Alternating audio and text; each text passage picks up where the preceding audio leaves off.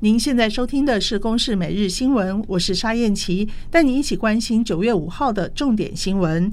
这个月初，在桃园发生两死的枪杀命案，疑似为诈骗集团成员的苏姓男子涉嫌朝陈姓男子以及杨姓男子头部开枪之后逃逸，并且刻意制造断点展开逃亡。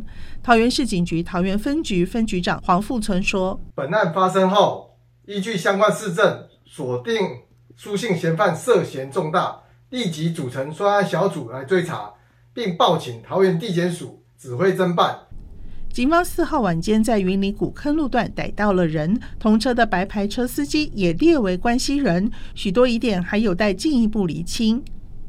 第十一号台风轩岚诺逐渐向北远离，对台湾近海威胁已经解除。气象局在昨天晚间八点三十分解除轩岚诺海上台风警报。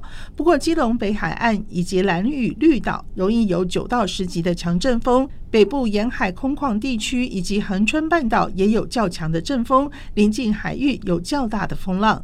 气象局预报科科长林炳玉说：“其实在中南部地区会有局部的雨。”各地的温度大概都在三十三到三十四度，感受舒适到闷热。午后要注意雷阵雨的天气形态。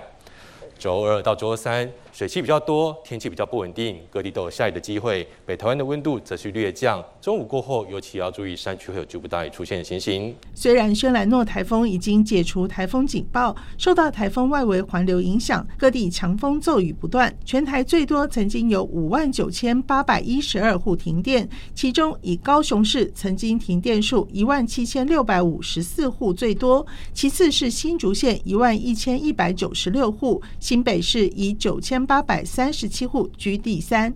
台大文理短期补习班多年来使用“台大”的字样作为名称和招牌。由于台大 TAIDA 都是台湾大学的注册商标，校方控告业者侵权，并且求偿一千万。最近一审结果出炉，法院判台大胜诉，业者应该给付台大六百二十三万，而且不得再使用“台大”以及 TAIDA 等字样。以上由公视新闻制作，谢谢收听。